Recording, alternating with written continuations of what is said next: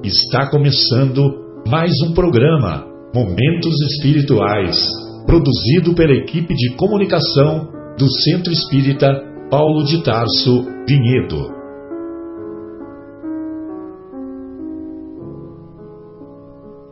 Se guardas contigo o estigma do sofrimento, indagando pela solução dos velhos problemas do ser e da dor, se percebes a nuvem que prenuncia a tormenta e o vórtice traiçoeiro das ondas em que navegas, vem conosco, estudemos a rota de nossa multimilenar romagem no tempo, para sentirmos o calor da flama de nosso próprio espírito a palpitar e morredouro na eternidade, e acendendo o lume da esperança, perceberemos juntos em exaltação de alegria que Deus, o Pai de infinita bondade, nos traçou a divina destinação para além das estrelas.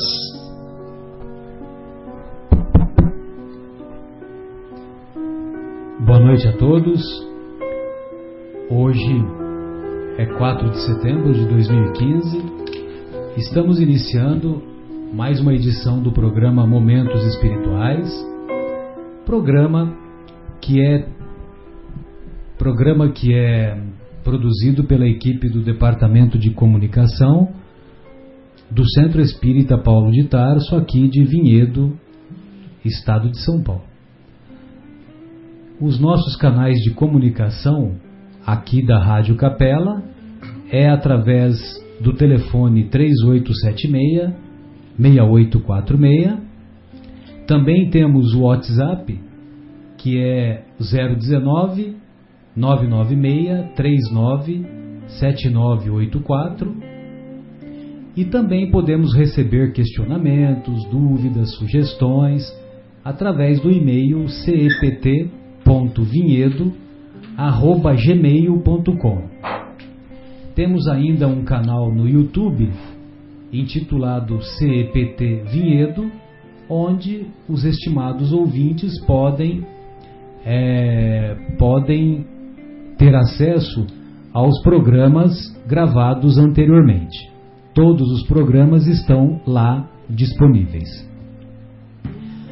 Ah, estamos estudando em O Livro dos Espíritos, no quarto livro, intitulado Esperanças e Consolações.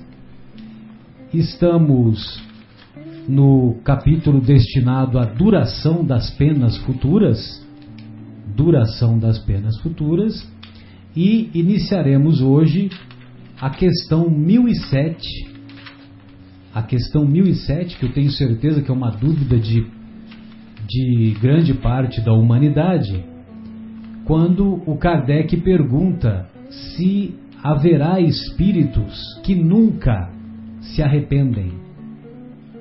Será, estimados ouvintes, que nenhum.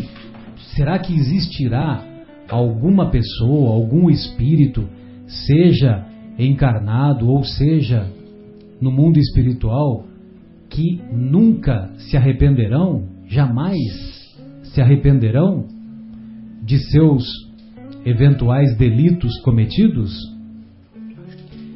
Então, os benfeitores espirituais assim se expressam. Há espíritos de arrependimento muito tardio, muito tardio. Pretender-se, porém, que nunca se melhorarão seria negar a lei do progresso, como, como alguém que dissesse que a criança não pode tornar-se adulta, que a criança não pode tornar-se adulta. Então vejam vocês que essa resposta é dada pelo Espírito São Luís. São Luís é um espírito que acompanha toda a codificação de Kardec e uma vez mais, ele nos esclarece que existem espíritos que possuem o arrependimento muito tardio, mas daí a considerar-se, daí a classificar-se como nunca se arrependerão, como nunca se melhorarão, vai uma longa distância. Então, nós podemos observar que a duração das penas futuras, a duração do sofrimento que possa eventualmente nos acometer, seja no mundo espiritual ou seja aqui encarnado, está na dependência do nosso livre-arbítrio, está na dependência da nossa evolução espiritual. Certamente, se nós nos dispusermos a abandonar esse sofrimento, principalmente através do arrependimento dos nossos dos nossos erros, dos nossos equívocos, das nossas escolhas mal conduzidas, mal realizadas, certamente que esse é um passo muito importante que daremos na senda do progresso, no caminho da evolução espiritual. Hoje estamos acompanhados do nosso querido Fábio, da nossa querida Sônia e do nosso querido e infatigável Guilherme. É, gostaria de ouvi-los, companheiros. O que vocês acham? Os espíritos nunca se arrependem? O que, que vocês concluem ou o que vocês poderiam nos é, acrescentar desse comentário é, assinado pelo Espírito de São Luís? Boa noite, amigos ouvintes. Aqui é o Fábio falando. É um prazer estar aqui no programa mais uma vez, poder chegar é, em diversos lares e tentar compartilhar um pouquinho da experiência que a gente adquiriu, do conhecimento, estudando a maravilhosa doutrina espírita. Bom, a gente está falando aí de espíritos, né? De espíritos se arrependerem. Mas que negócio que é esse de espíritos? Quem são esses espíritos? Bom, Espíritos somos nós mesmos, né? Nós somos espíritos. Nós somos espíritos imortais. Nós não temos um espírito, como as pessoas dizem. Nós somos um espírito. E nós temos um corpo. Exatamente. É o contrário, né? Então, se nós somos espíritos, hoje nós estamos vestidos com um corpo carnal. Né? Nós simplesmente temos uma veste agora que tem um prazo de validade ela começou pequenininha, se desenvolveu, chegou no seu auge e depois vai decaindo até chegar no seu fim. E aqui nós vivemos então uma, uma batalha, uma experiência dessa vida. Se é de batalhas que se vive a vida, né? Como diz Raul Seixas. Ah, é verdade. Hein? Essa bela, é uma bela música. Essa é uma batalha, né? E a vida é a vida imortal do espírito que ama, criado para amar, né? E o amor exige a eternidade. Então nós somos espíritos imortais, que agora estamos encarnados, mas quando despojamos-nos do, do corpo, nós vivemos sem o corpo. Depois a gente usa um outro corpo novamente e vamos vivendo as diversas experiências da vida ou das vidas, adquirindo numa disciplina, adquirindo em outra é, tolerância, em outra resignação, ou em outra tolerância e resignação, ou em outra inteligência, em outra paciência. E assim nós vamos nos tornando mais harmônicos para gravitar em torno de Deus. Né? Já estamos caminhando para gravitar em torno de Deus, cada vez mais próximos.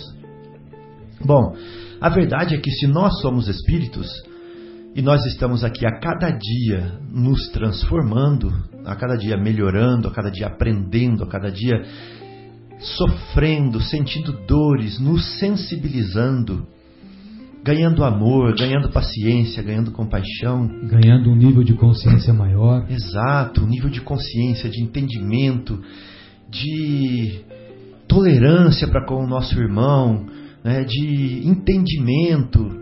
Então nós estamos cada vez mais compreendendo melhor é, a, os nossos atos, os atos dos outros. E compreendendo melhor os nossos atos, nós vamos ver que nós nos equivocamos. E vendo que nós nos equivocamos, é natural que nós queiramos melhorar, que nós queremos não cometer os mesmos erros novamente. Então é natural que nós nos arrependemos, assim como o Espírito de São Luís nos falou. Ele nos falou que o fruto amadurece. Né? Então nós amadurecemos, que a criança vira adulto. Então, como eu gosto de falar, nós nos adultecemos também. né? Nós nos amadurecemos e adultecemos. Ou melhor, nós é, nos tornamos espíritos melhores do que éramos antes. E se nos tornamos melhores e fazemos, cometemos falta, nós, obviamente, nos arrependemos. E se nós nos arrependemos, e quem está do lado de lá sem o corpo somos nós mesmos, então espíritos se arrependem. Então é isso. Maravilha. Sônia, gostaria de ouvi-la. Tem uma, uma leitura muito interessante a respeito do arrependimento e culpa, viu, Marcelo? Opa, beleza. É, porque, sim, é bom arrepender. Sim, cite a fonte para nós. Sim, e também é bom nós termos culpa. Mas nós não devemos Permanecer. ficar na culpa porque ela é inativa, ela estaciona a gente e não nos dá a oportunidade de reparar o mal que foi causado, né? Nem ficar dando justificativa, né, querido? Justamente. Então, é, eu estou vendo aqui no site espiritoimortal.com.br, que é um estudo é, espírita, né? E a coletânea desse estudo é bem interessante. Eu vou comentar aqui um trecho para você ver bem. Embora a culpa exerça o seu papel de depurar os sentimentos, é, ela não é de modo algum necessária. Podemos nos arrepender, sentir a dor inevitável pelo erro que cometemos, mas agir imediatamente para buscar a recuperação emocional. Sem ação, tudo parece difícil. O arrependimento pressupõe ação, pois é o ímpeto de cometer ação contrária à que ocasionou a sua tristeza então vi um conceito que o arrependimento é a dor sentida pela dor causada. Por isso, arrependido desenvolve o firme propósito de não repetir o erro, de reparar o dano causado ou de compensar o erro com acertos. O espírito arrependido está em processo de autocura sabe da gravidade do seu erro, sabe que não deve repeti-lo e sabe que deve caminhar na direção contrária à que gerou o erro. É o arrependimento que nos leva a nos comprometermos com reajuste em relação a outros espíritos. É o arrependimento que norteia os rumos parcialmente traçados antes do nosso reencarne. Nem sempre nos mantemos firmes nas resoluções tomadas, antes de reencarnarmos. Então, é, é o arrependimento, ele, ele estaciona quando você se sustenta na culpa. E aí é que nós ficamos retardando o nosso progresso evolutivo.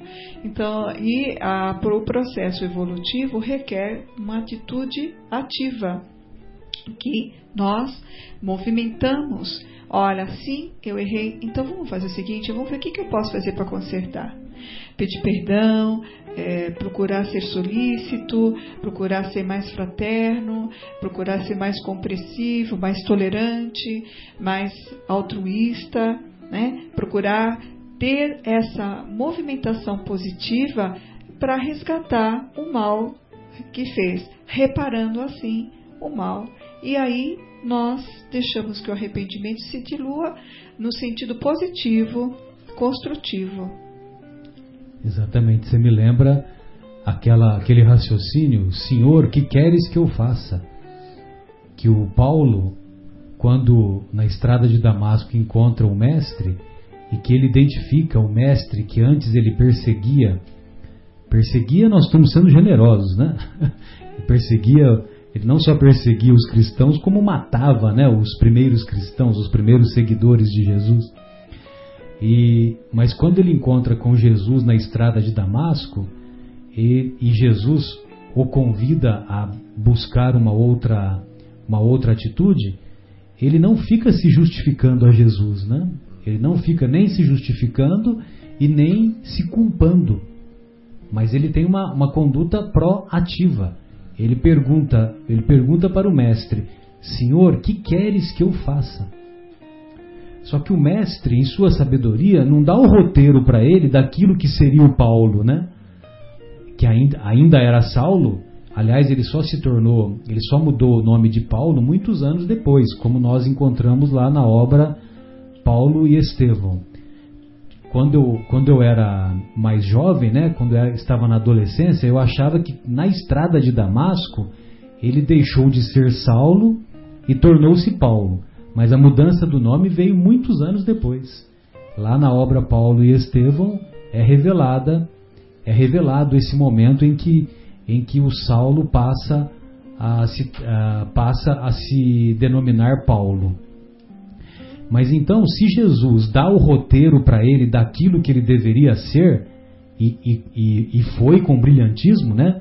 Ou seja, foi o grande apóstolo dos gentios, foi o grande, é, foi o grande propagador dos ensinos do Mestre, ah, não só na região ali da, da Judéia, como também para levar o, o, ensino para, para a Grécia, para o, o, mundo antigo conhecido, né? ali no Mediterrâneo, a, a própria capital do Império, do Império Romano.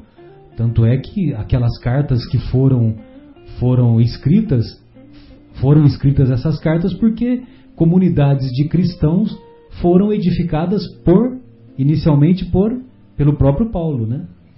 E então, quer dizer, se Jesus dá o roteiro daquilo que, que era, era a programação divina do Saulo, do então Saulo, aí era, é bem possível que o Saulo ia falar: Olha, mestre, é melhor, é melhor eu ficar lá no meu cantinho, lá em Jerusalém, lá na sinagoga, porque é, passar por todas essas agruras aí não é a minha, não é a minha praia. Ou seja, aonde ele esteve, ele foi perseguido, foi lapidado, foi preso, é, naufragou, naufragou duas vezes é, nos navios, nas embarcações lá da época. Então, é, então nós vamos encontrar, nós vamos encontrar o, o Saulo não fazendo esse questionamento para o mestre. Ele pergunta: Senhor, que queres que eu faça? E Jesus, em sua sabedoria, não dá o roteiro daquilo que ele se tornaria, mas diz para ele entrar na cidade de Damasco, e lá na cidade de Damasco lhe seria dito o que ele deveria fazer. E quando ele entra lá na cidade de Damasco, ele fica hospedado numa, numa hospedaria, e três dias depois, Ananias, o velho é, seguidor, o velho que era seguidor de Jesus e que ele havia havia pegado a autorização do sinédrio para prendê-lo, para prendê-lo, isso é que foi o motivo da sua viagem a Damasco, de Jerusalém a Damasco. É, então o próprio Ananias tem um sonho em que o mestre diz para Ananias dirigir-se ao quarto, a, a um determinado quarto da hospedaria tal, lá em Damasco, e que ele deveria curar uma pessoa que estava cega. Aí o, o, Saulo havia ficado cego três dias, então no terceiro dia Ananias, Ananias bate à porta do quarto onde se hospedava o Saulo e estende as mãos para na cabeça de Saulo e em seguida a visão lhe é restituída. Então, quer dizer, é uma história belíssima em que o perseguido passou a ser amigo do perseguidor ou do antigo perseguidor. Então quer dizer, Marcelo, nesse exemplo que Paulo nos dá, que quando a gente no nosso trabalho faz alguma coisa errada, e o nosso chefe chega e nos, nos, nos diz né, do erro que nós cometemos, que nós não, não há necessidade de que nós é, percamos tempo nos explicando, é, falando, ah, não é porque eu fiz Dando isso. Eu aconteci. E a postura mais correta seria assim, bom, então como é o jeito certo de fazer, né? Exato. Então como eu devo fazer daqui para frente? Acho que esse é um exemplo que, que Paulo nos deu. E outra coisa é quando a gente erra, igual a Sônia estava falando, a gente. É, uma coisa é arrepender-se, a outra coisa é culpar-se, né? E ficar é, preso na culpa, como a Sônia falou. Então o Paulo também deu um exemplo. Se ele que fez tanta coisa errada, quando chega o momento que ele percebe que ele estava no caminho errado, ele fala assim: Olha, eu estou errado, mas eu não quero ficar remordendo no erro, eu quero acertar. Então, Senhor, o que queres que eu faça? Eu vou acertar agora. Né? Acho que essa é a, é a, postura correta e é isso que você quis dizer pra gente, né, Marcelo, quando você trouxe esse exemplo do Paulo de Tarso aí. Exato, né? motivado pela, por aquilo que a Sônia havia dito, uhum. De, de que a gente não se deve, é, nesses momentos, ficarmos, nós não devemos ficar é, acomodados sentados numa pedra em cima da culpa e da justificativa. Isso, boa. Porque ficando em cima, sentado em cima da culpa e da justificativa, nós ficamos na, na inação. Uhum. Né? Então nós ficamos parados, nós ficamos com a mente paralisada e mente parada da depressão. Água parada da contaminação. Mente parada da depressão. Hum. Pois não, Sônia? Então, você sabe que o que mais me motiva a vida, Marcelo, foi exemplo do Saulo, né, que é o Paulo de Tarso, porque ele tinha tudo para entrar em depressão porque o que ele fez, quantos e quantos cristãos foi, foi para a arena, uhum. amando dele, né?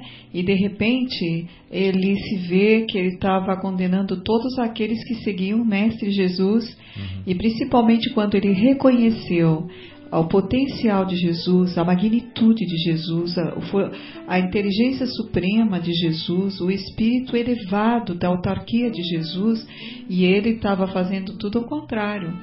Então, ele poderia cair na depressão, como muita gente cai em depressão quando faz o erro, quando faz comete alguma coisa, fica na inação né, se lamentando, se autopunindo, uma inação destrutiva e que é pior, né? Não tem uma atitude que poderia consertar o erro.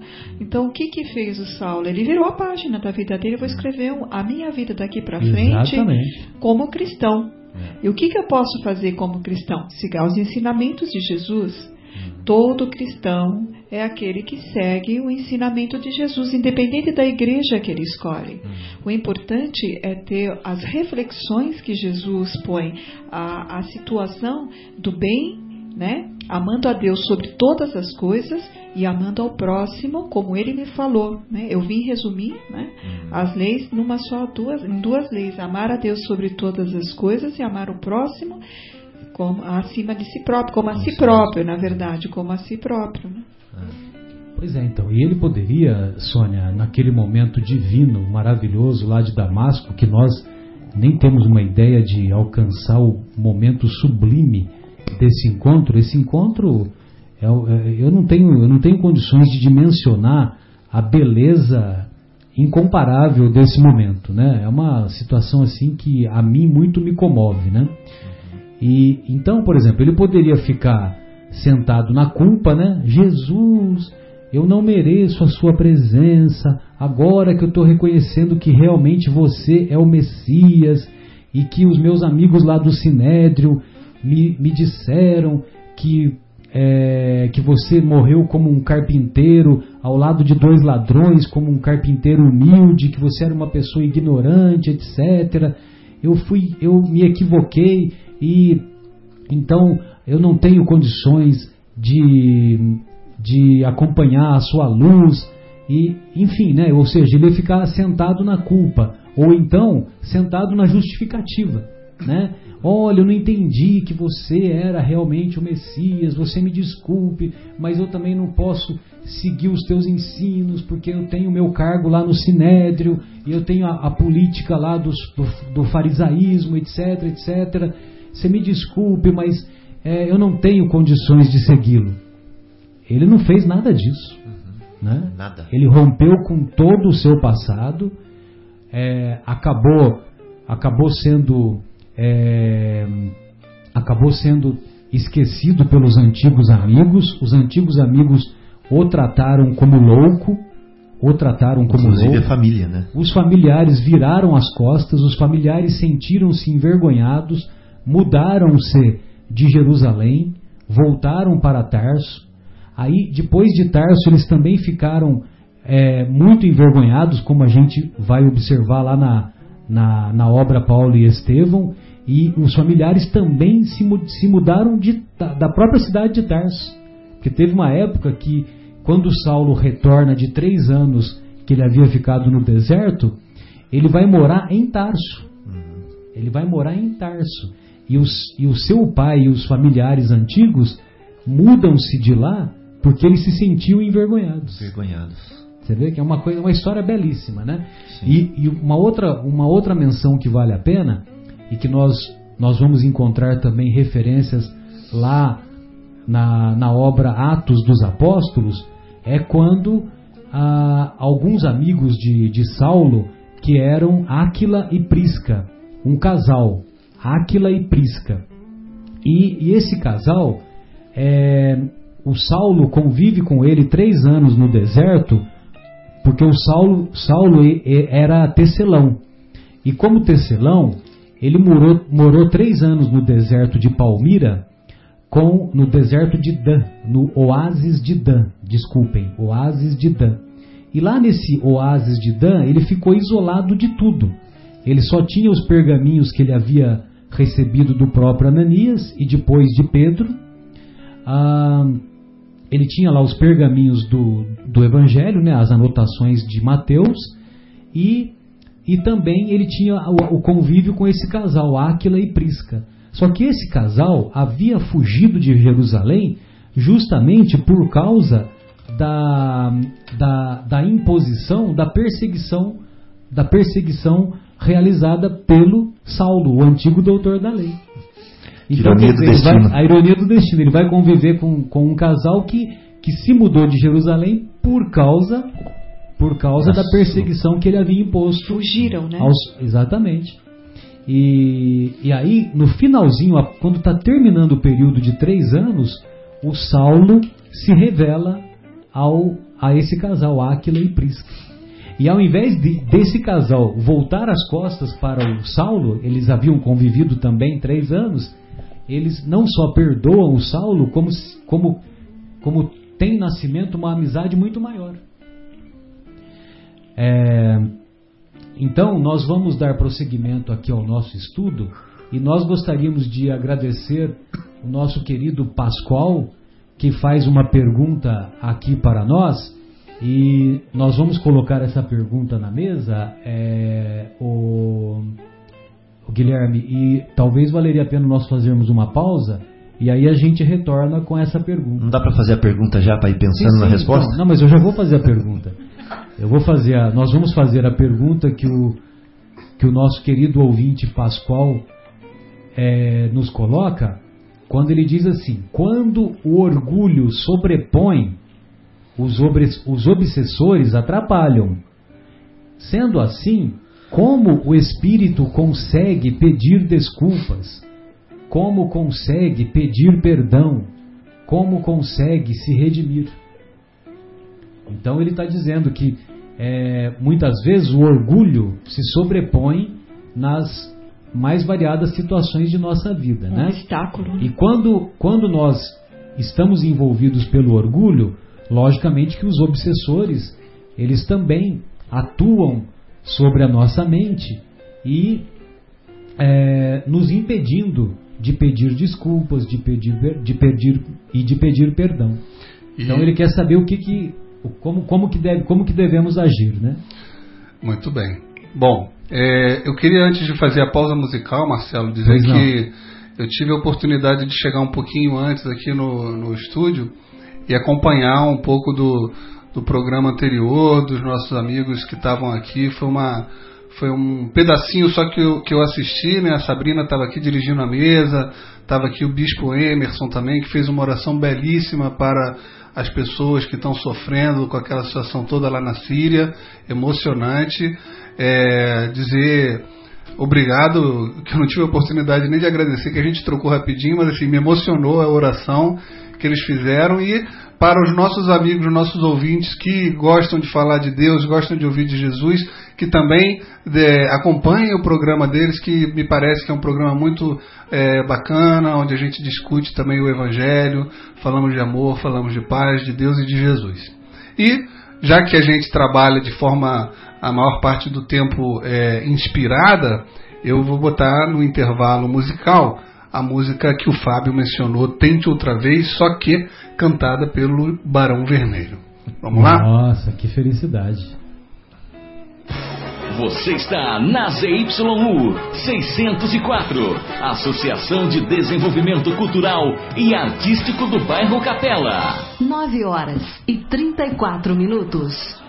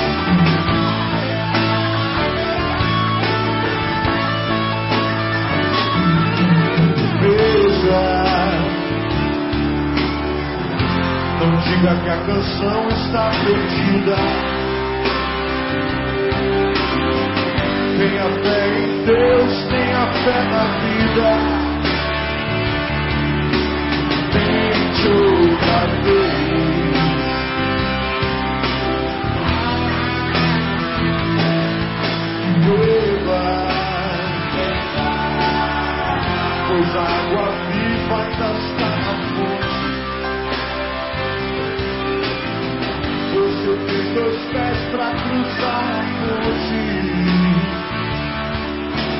Nada acabou. Não, não, não. Deite. Levante sua mão sedenta e recomece a andar. Não pense que acabou, se aguenta se você parar. uma voz que canta, uma voz que dança, uma voz que gira.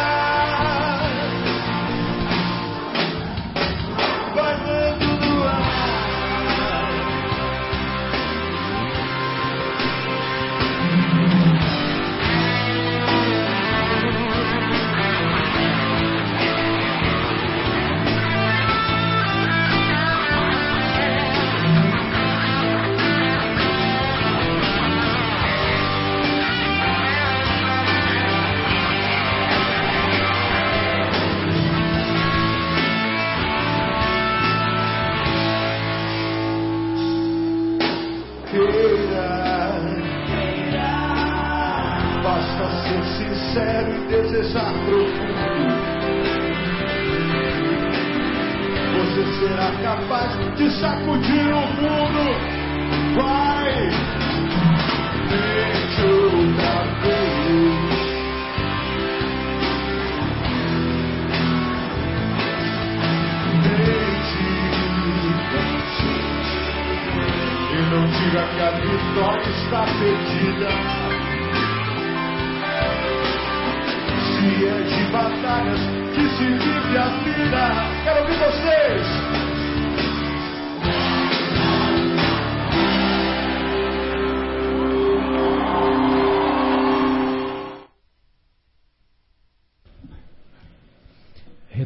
Retornamos com o programa Momentos Espirituais, programa produzido pela, pelo Departamento de Comunicação do Centro Espírita Paulo de Tarso.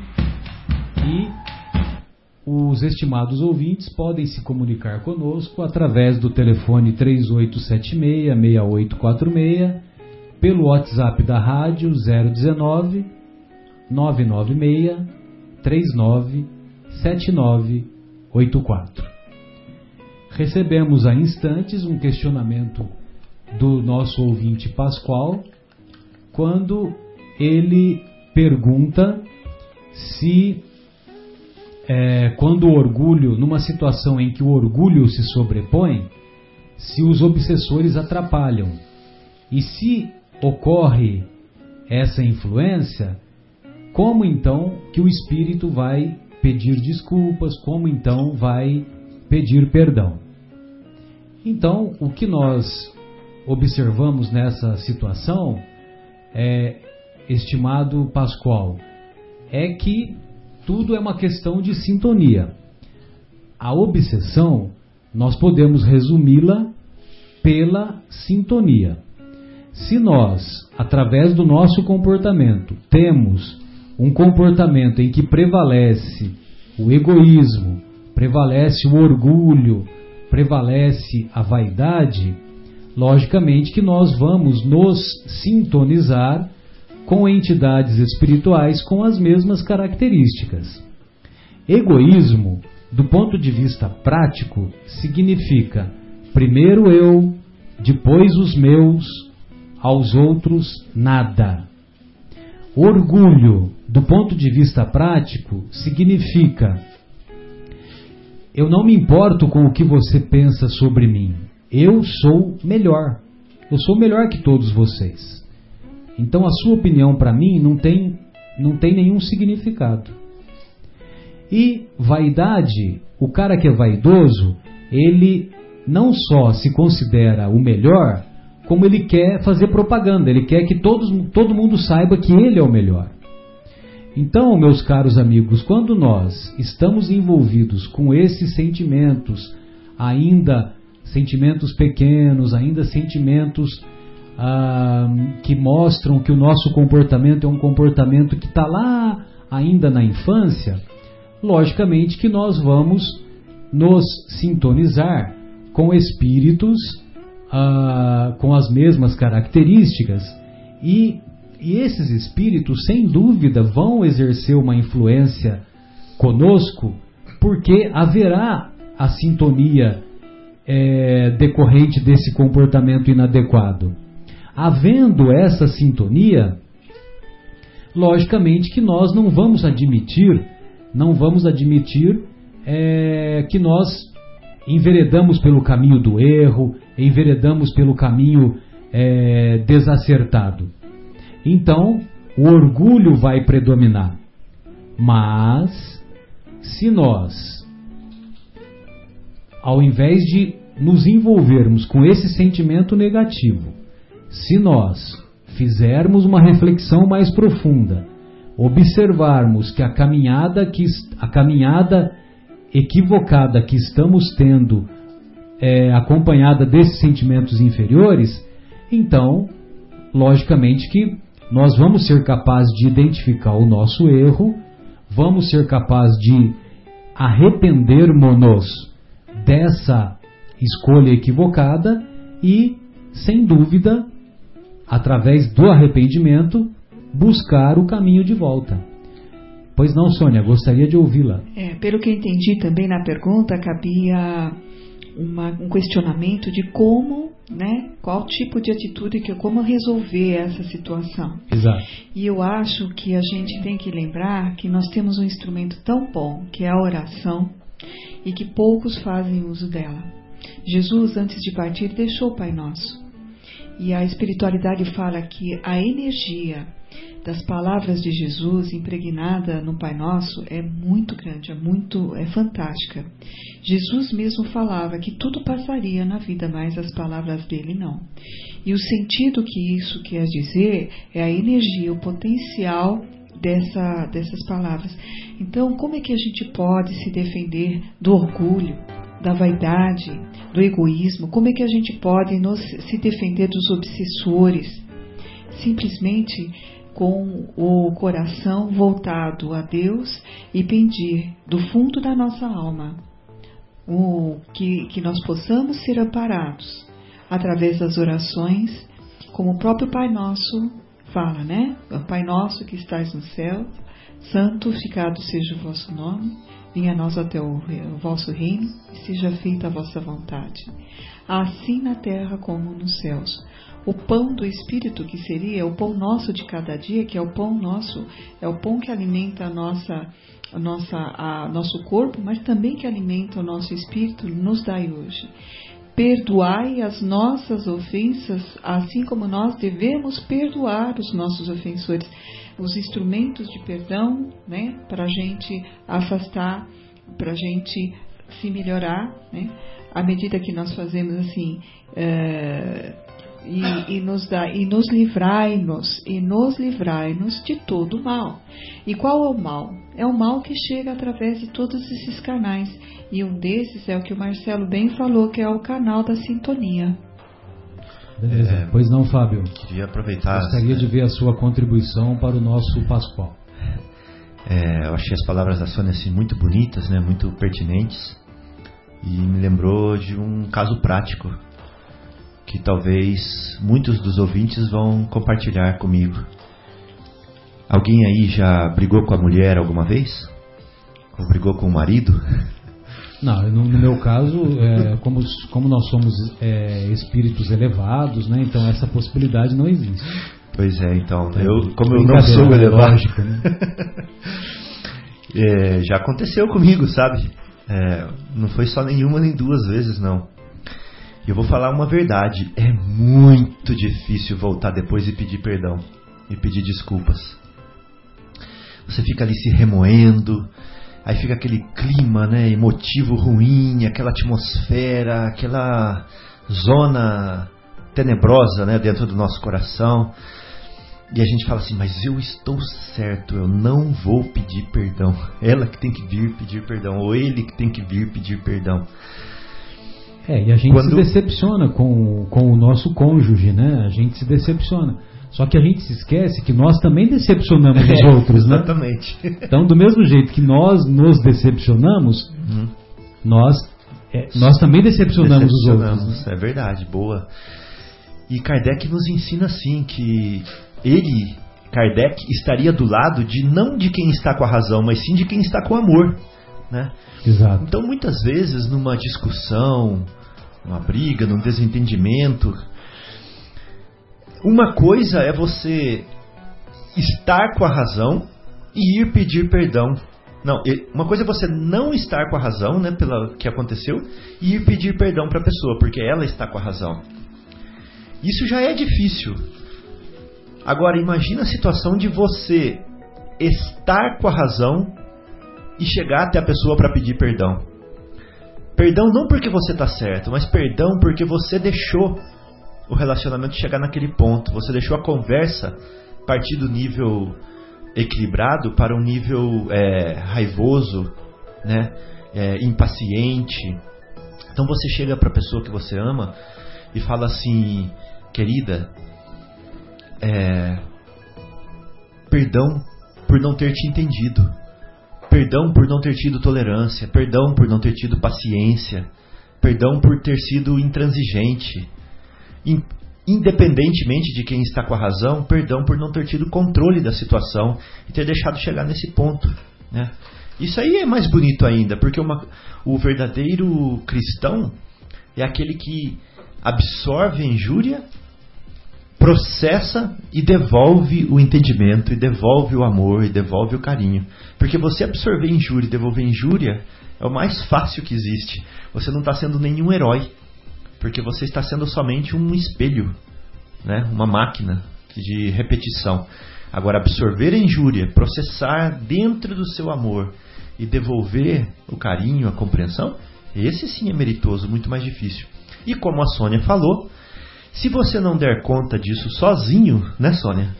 Se você não der conta disso, desse entendimento, dessa transformação, dessa meditação sozinho para chegar nesse ponto de pedir o perdão, recolhe-se, né? Vai até um lugar mais tranquilo, se você puder. Olha para o céu, sente o vento no rosto, pensa em Jesus, pensa na oração que ele nos ensinou, né, Sônia? Isso mesmo, Fábio. É, pensa é, que vocês dois, como o Marcelo acabou de falar também, que ela te é, como que é, Marcelo? Ela te decepcionou, mas você também a decepciona, ou vice-versa, né? Pensa em tudo isso e volta. E fala assim: olha, é difícil para mim, mas eu quero, eu quero melhorar. Porque só pedir perdão puramente em si não funciona se você não tiver com a intenção de não cometer o erro de novo, né? E sabe que tem um tratamento bom para isso? Hum. Chico já deu a dica para uhum. nós. O copo ah. d'água. Ah, sim. Você lembra do copo d'água? Né? Como que é, Sônia? É o seguinte, quando você se vê numa situação em que você... Que alguém te ofende? Que alguém te ofende, que você se sente com o teu orgulho, né? Ferido, com a sua vaidade agredida e que você começa a perder uh, o seu equilíbrio emocional e antes que você lance impropérios através de, de palavras, né?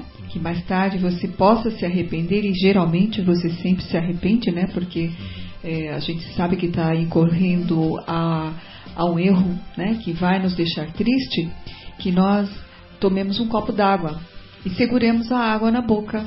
E enquanto a gente estiver com a boca cheia de água, nós não vamos poder falar nada. É o tempo de esfriar a mente, é o tempo de nós reflexionarmos sobre as atitudes, contando até 10, praticamente isso, e aí a gente acaba entrando em sintonias mais positivas e vendo o quanto é pequeno aquele problema e quanto valor que a gente estava acrescentando sem esse problema merecer, né? Posso dar um exemplo prático? Pois não, Fábio. É, faz duas semanas eu fui para Manaus e em outras ocasiões. Em breve você se tornará um cidadão manauara. em outras ocasiões, quando estive lá, uma das coisas que eu reparei de característica é, dos condutores de veículos lá é que eles são bastante arrojados no trânsito. Imagino. É, como realmente nas grandes capitais, né? Então Manaus não poderia ser diferente. Então, quando eu cheguei, eu fiz uma brincadeira com o motorista de táxi e falei para ele assim, para puxar conversa, né, para descontrair um pouco, já falei para ele assim, então, pessoal aqui continua dirigindo como louco, né?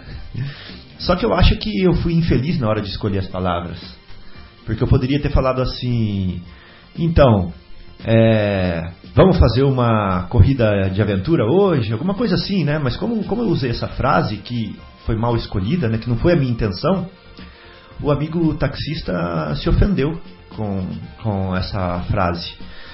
E aí ele ficou quieto, né, não falou nada. Mas quando eu fiz a segunda pergunta, foi que eu percebi que ele se ofendeu. Eu falei para ele assim: Você é daqui, de Manaus? Aí ele falou assim: Sim, sou índio. Ah, o arco e flecha está ali atrás, no porta-mala. Então eu acho que ele quis dizer assim: é, se você acha que a gente não tem educação no trânsito, alguma coisa assim, você está me chamando de incivilizado, como os índios, né? Então por isso ele falou assim, sim, sou índio, a flecha está ali atrás. E imediatamente eu percebi a, é, o, o, que que causou aquilo, né? Que foi o meu comentário... É, o clima desagradável. Exato, causou um clima desagradável. Não foi a minha intenção de maneira alguma, mas eu causei um problema, um mal-estar ali. E aí, quando estava para chegar no hotel, eu pensei assim: eu nunca mais vou ver esse taxista. Né? Então eu vou pagá-lo, vou sair do táxi e adeus, né? acabou o problema. Se você fosse uma pessoa indiferente, você agiria dessa maneira. Exato. Então, aí eu pensei assim: não, mas calma lá, o problema não é ver o taxista ou não ver o taxista, o problema é eu me melhorar. O problema é eu me aproximar de Jesus, dos ensinamentos dele. Eu quero melhorar. Então, quando eu desci do táxi, eu peguei na mão dele, pus a mão no ombro dele, olhei bem no olho dele e falei assim: Meu irmão, desculpa se eu te ofendi com a minha ignorância.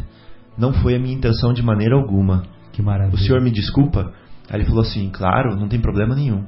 E aí, eu voltei, eu entrei no hotel assim. Que maravilha, né? Pisando em nuvens. mais leve, né? É, Lógico. É, pisando em nuvens. Por quê? Porque errar, a gente erra mesmo. Não tem como ser perfeito. Lógico. A gente não sabe tudo, né? Mas o legal é errar e se esforçar para para melhorar.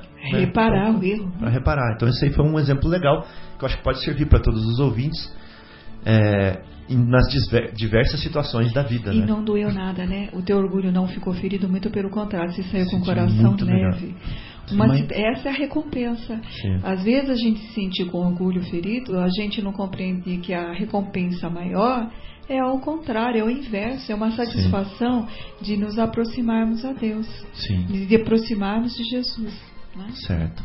O Fábio, é, agora vamos supor, pelo exemplo que você deu, é, o taxista aceitou as desculpas, né? Sim. Ele teve um ato de generosidade espiritual Sim. e aceitou as desculpas. Mas vamos supor que ele não aceitasse as suas desculpas. Uhum. E aí? Então, aí, o Marcelo, o problema já não estava mais comigo. Exatamente. É, aí você eu... transferiu o problema para ele. Exato. Porque aí é um problema que ele tem que resolver com a índole, com o âmago dele, né? Exatamente. E eu, de qualquer forma. É...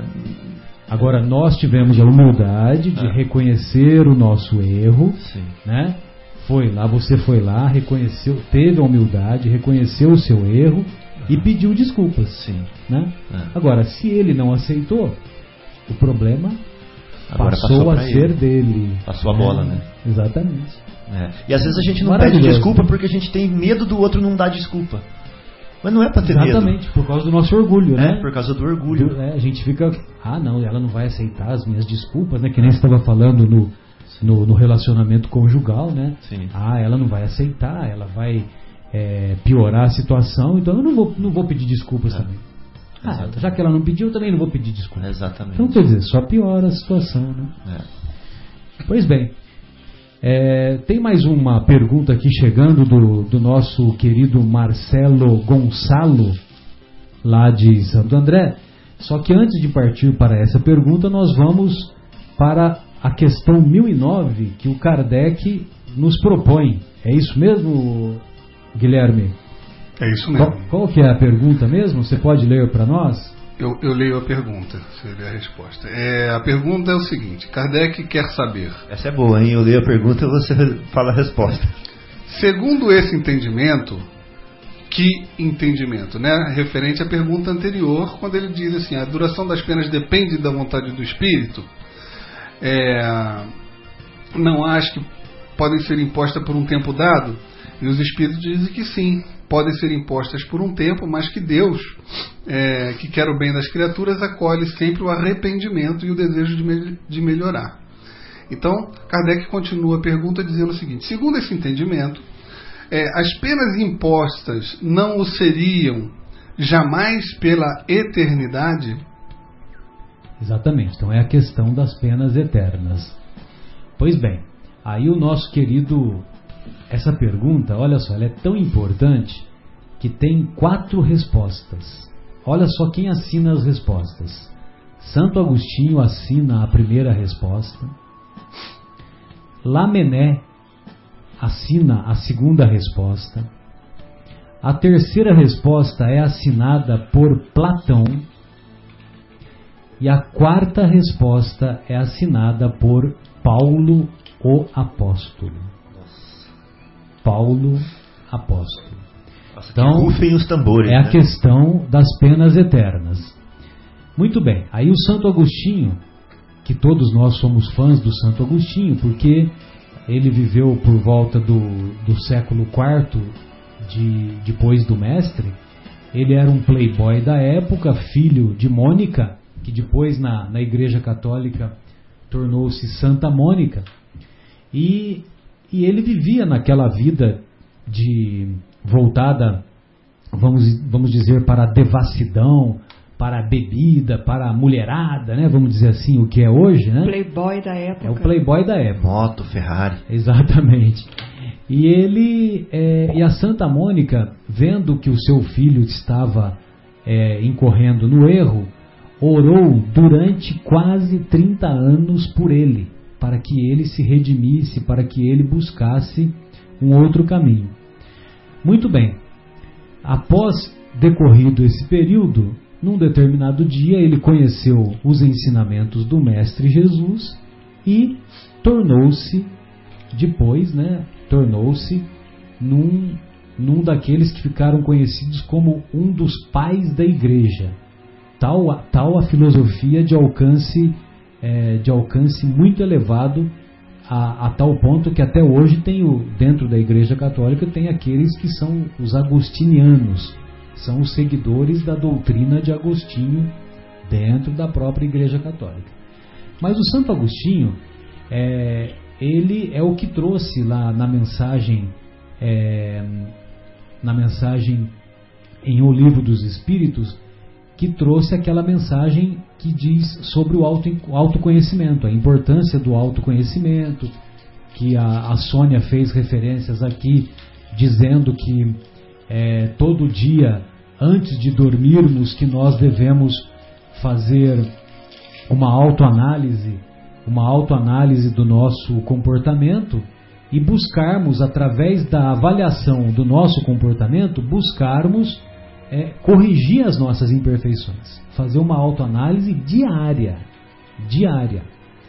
Pois bem, então referindo-se a essa questão das penas eternas, o nosso querido Santo Agostinho responde: Interrogai o vosso bom senso, a vossa razão, e perguntai-lhes se uma condenação perpétua, motivada por alguns momentos de erro, não seria a negação da bondade de Deus, que é, com efeito, a duração da vida, ainda quando de cem anos, em face da eternidade. Eternidade. Compreendeis bem esta palavra? Sofrimentos, torturas sem fim, sem esperanças, por causa de algumas faltas? O vosso juízo não repele semelhante ideia. Ou melhor, o vosso, ruí, o vosso juízo não repele semelhante ideia? Que os antigos tenham considerado o Senhor do universo um Deus terrível, cioso e vingativo, nós compreendemos. Na ignorância em que se achavam, atribuíam à divindade as paixões dos homens esse, todavia, não é o Deus dos cristãos, que classifica como virtudes primordiais o amor, a caridade, a misericórdia, o esquecimento das ofensas. Poderia ele carecer das qualidades cuja posse prescreve como um dever às suas criaturas? Não haverá contradição em se lhe atribuir a bondade infinita e a vingança também infinita? Dizeis que, acima de tudo, ele é justo e que o homem não lhe compreende a justiça. Mas a justiça não exclui a bondade, e ele não seria bom se condenasse a eternas e horríveis penas a maioria das suas criaturas teria o direito de fazer da justiça uma obrigação para seus filhos se lhes não desse meio de compreendê-la?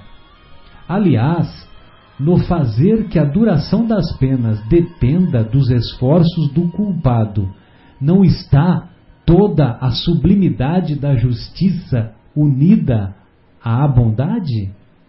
Aí é que se encontra a verdade desta sentença. A cada um segundo as suas obras. Fantástico. Sensacional, né? Os detalhes, né? Riqueza de detalhes. Estou viajando aqui até agora. Não, e o interessante é que é, é, ele, ele faz algumas perguntas, ele está respondendo a questão.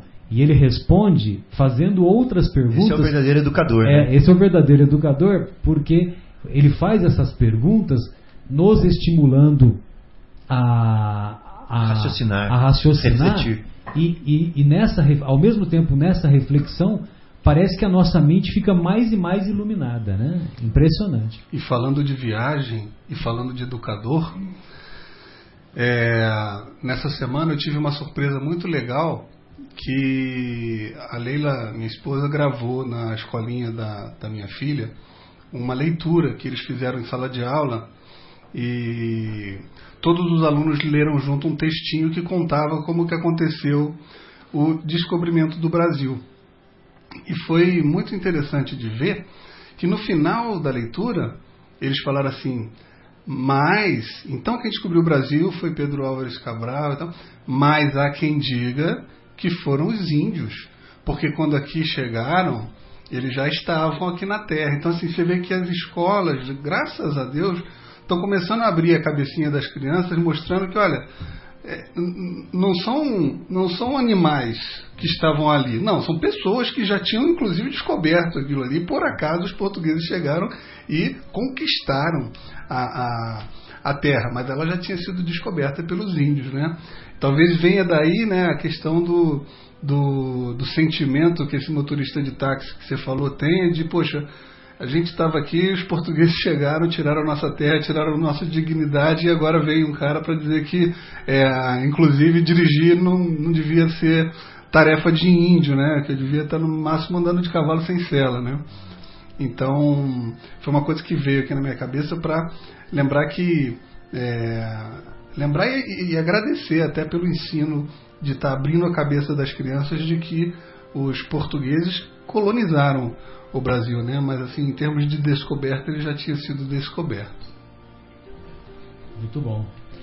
É, bem, então essa essa reflexão aí que o Santo Agostinho nos faz, essa reflexão que o Santo Agostinho nos faz, então deixa bem claro que ao analisarmos a justiça de Deus, não tem cabimento algumas alguns erros, algumas imperfeições que cometemos serem a causa de sofrimentos eternos, de penas eternas.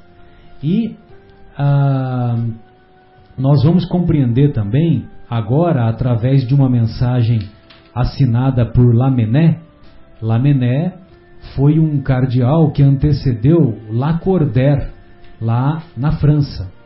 E, e esse, e esse Lamennais era um filósofo né, católico da época, mil, alguma coisa em torno de 1800, final de 1700 para começo de 1800.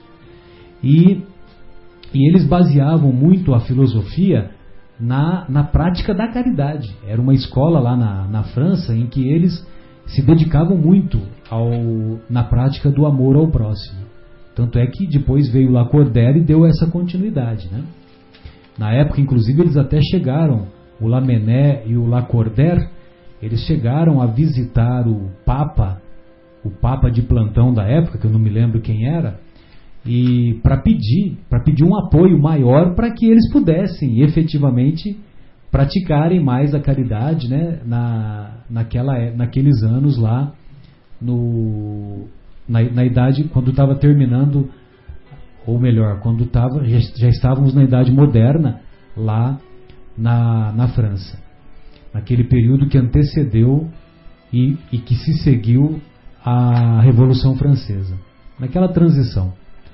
Pois bem, então o Lamennais diz assim em relação às penas eternas: Aplicai-vos por todos os meios ao vosso alcance em combater, em aniquilar a ideia da eternidade das penas, ideia blasfematória da justiça e da bondade de Deus e a mais abundante fonte da incredulidade do materialismo e da indiferença que invadiram as massas humanas desde que as inteligências começaram a desenvolver-se. O espírito, prestes a esclarecer-se, ou mesmo apenas desbastado, logo lhe apreendeu a monstruosa injustiça. Sua razão a repele, e então raro é que não englobe no mesmo repúdio a pena que o revolta e o Deus a quem a atribui. Daí, daí os males sem conta que tem desabado sobre vós e aos quais vimos trazer o remédio. Tanto mais fácil será a tarefa que vos apontamos, quanto é certo que as autoridades em quem se apoiam os defensores de tal crença evitaram todas pronunciar-se formalmente a respeito. Nem os concílios, nem os pais da igreja deram por encerrada essa grave questão. Muito embora, segundo os evangelistas e tomadas ao pé da letra, as palavras emblemáticas do Cristo, ele tenha ameaçado os culpados com um fogo que não se extingue. Com um fogo eterno, absolutamente nada se encontra nas suas palavras capaz de provar que os haja condenado eternamente. Pobres ovelhas desgarradas, aprendei a ver aproximar-se de vós o bom pastor, que longe de vos banir para todo sempre de sua presença, vem pessoalmente ao vosso encontro para vos reconduzir ao aprisco. Filhos pródigos, deixai o vosso voluntário exílio, encaminhai vossos passos para a morada paterna.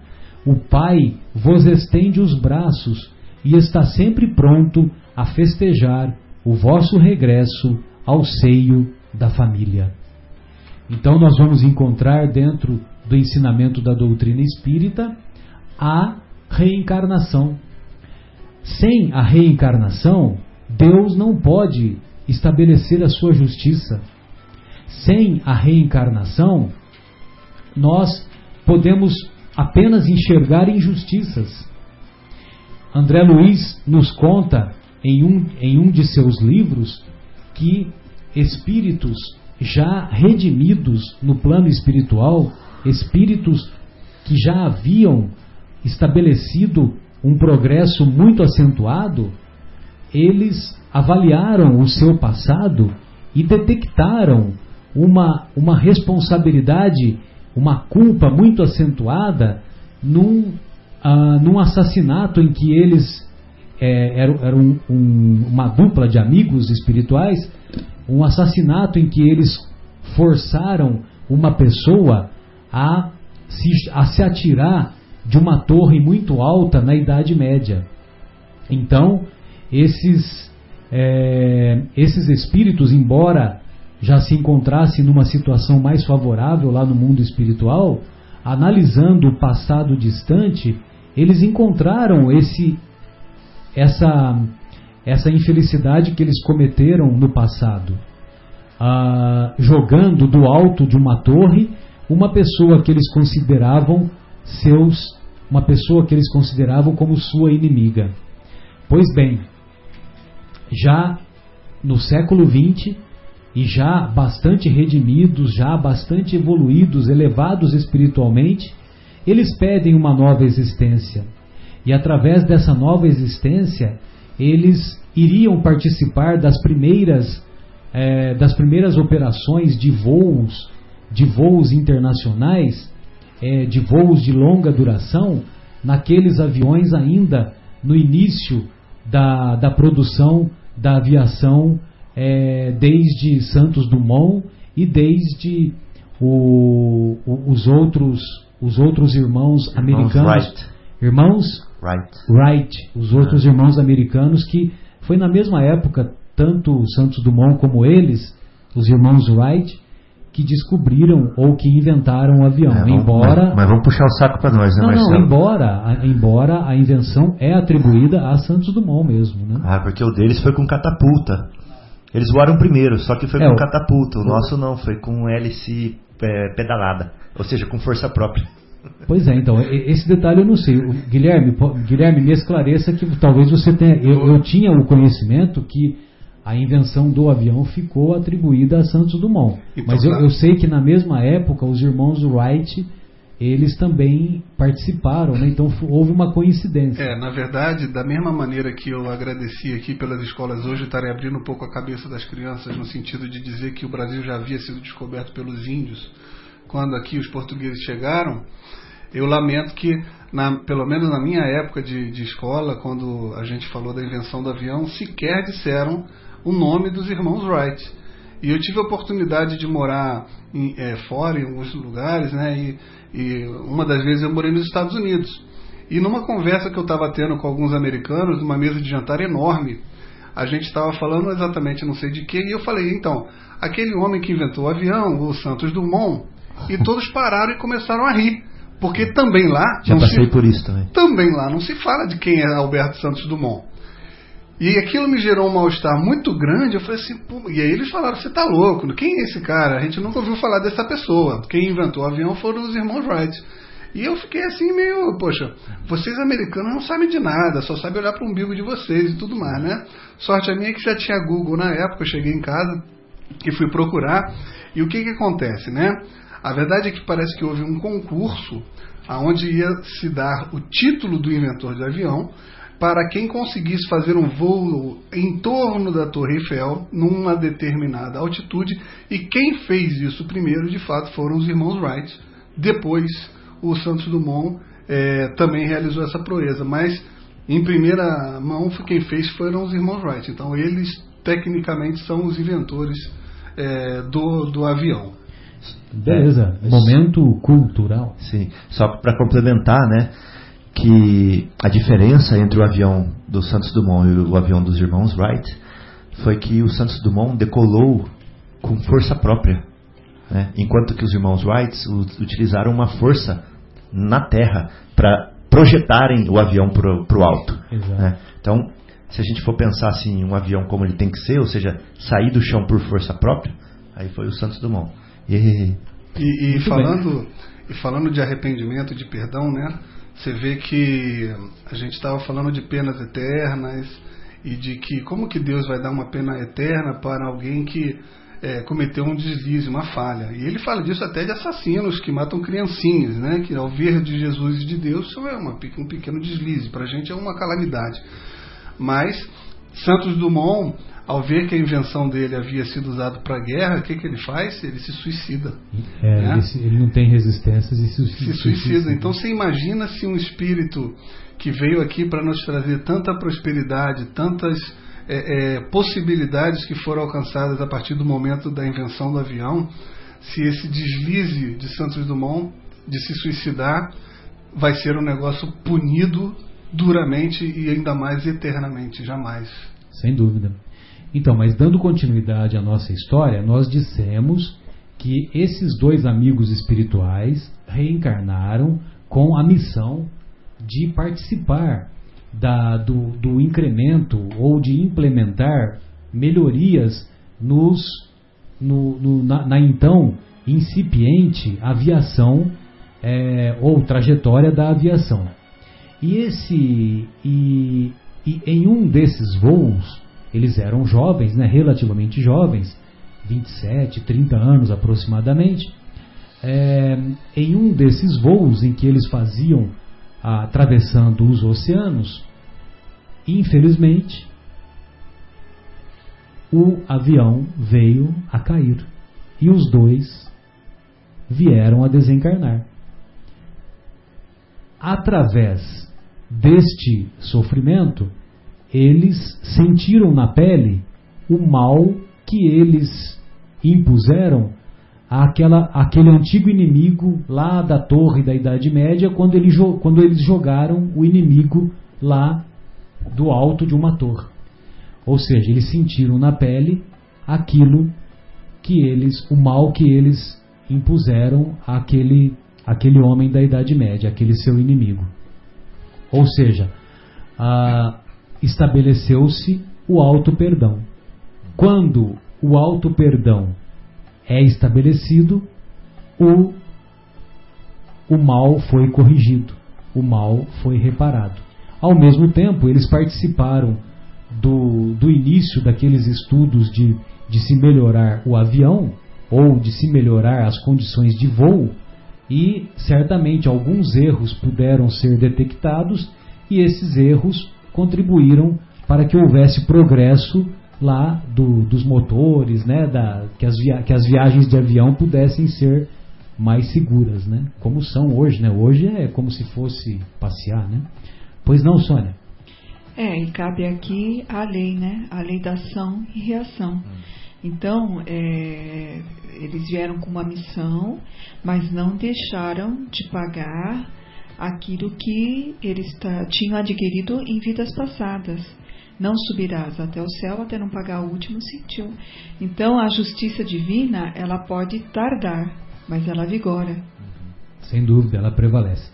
É, Guilherme, vamos fazer mais uma pausa musical? Vamos fazer uma pausa musical e vamos ouvir a cantiga do perdão na voz de Chico Xavier. Você na está voz de na CYU de Chico Xavier. 604, Associação de Desenvolvimento Cultural e Artístico do Bairro Capela. 10 horas e 18 Chico Xavier, Chico Xavier, Chico Xavier. Quem tem ouvidos para ouvir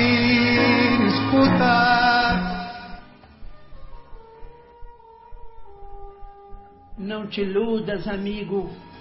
Por mais se expandam lágrimas contigo, todo lamento é vão.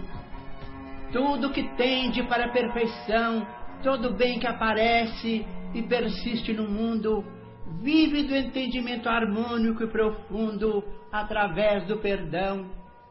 Perdão que lembre o sol no firmamento, sem se fazer pagar pelo foco opulento, a vencer dia a dia a escuridão da noite insondável e fria, e a nutrir no seu longo itinerário o verme, a flor, o charco e o pó, o ninho e a fonte, de horizonte a horizonte, quanto for necessário. Perdão que nos destaque a lição recebida na humildade da rosa, bênção do céu, estrela cetinosa, que ao invés de posar sobre o diamante, desabrocha no espinho, como a dizer que a vida de caminho a caminho não despreza ninguém, e bela, generosa, alta e fecunda, quer que toda maldade se transfunda na grandeza do bem.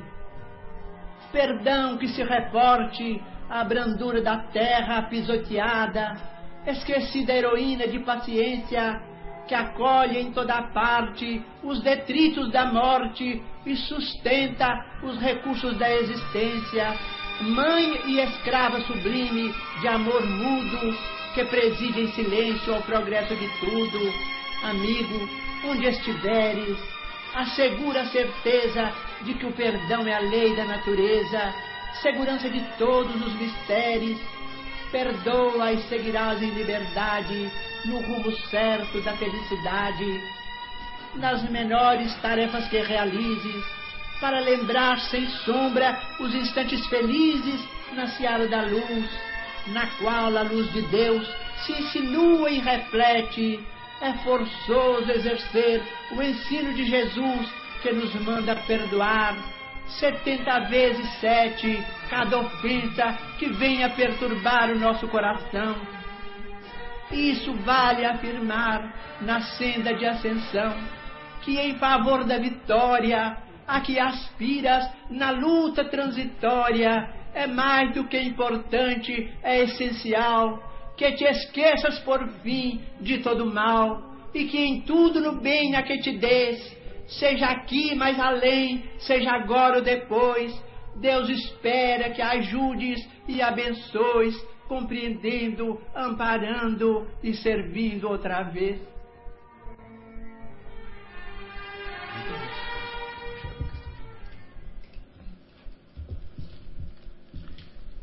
Retornamos com o programa Momentos Espirituais, programa que é produzido pela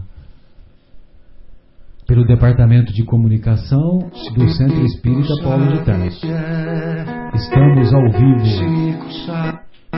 aqui na Rádio Capela FM 105,9, cujo telefone é 3876-6846. Através do WhatsApp, também recebemos questões e o número do WhatsApp é 019 99639 7984. Fica aí o convite aos estimados ouvintes para fazer alguns questionamentos, como foi feito pelo nosso querido Marcelo Gonçalo de Santo André. Então ele pergunta assim: é possível arrepender-se sem culpa? Se por minha conduta causei algum mal, a culpa sempre existirá? Ou não? A culpa sempre existirá, seja pela ação ou pela omissão? Então são questões aqui que o nosso Marcelo Gonçalo nos envia e nós agradecemos a sua participação, como também agradecemos a participação do nosso Pascoal, agora instantes atrás.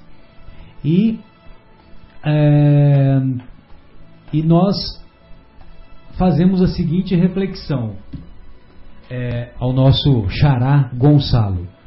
É, quando ele pergunta se é possível arrepender-se sem culpa.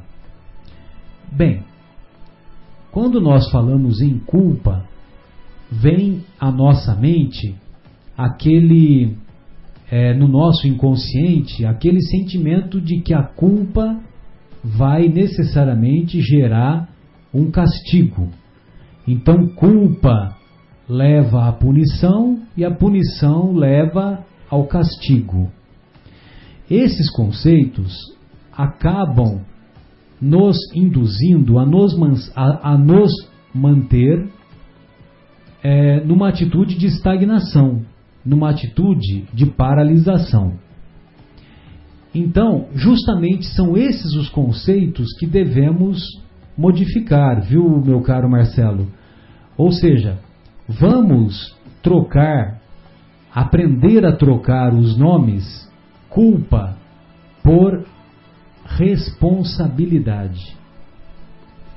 Trocando esse nome de culpa por responsabilidade, então é mais fácil de nós assumirmos os nossos erros, os nossos equívocos, as nossas escolhas infelizes. Quando nós, fazendo uma autoanálise das nossas imperfeições, das nossas atitudes equivocadas, nós observamos ou reconhecemos o nosso erro, e reconhecendo o nosso erro, nós devemos ter uma atitude uma atitude madura de assumirmos o erro e assumirmos a responsabilidade do erro.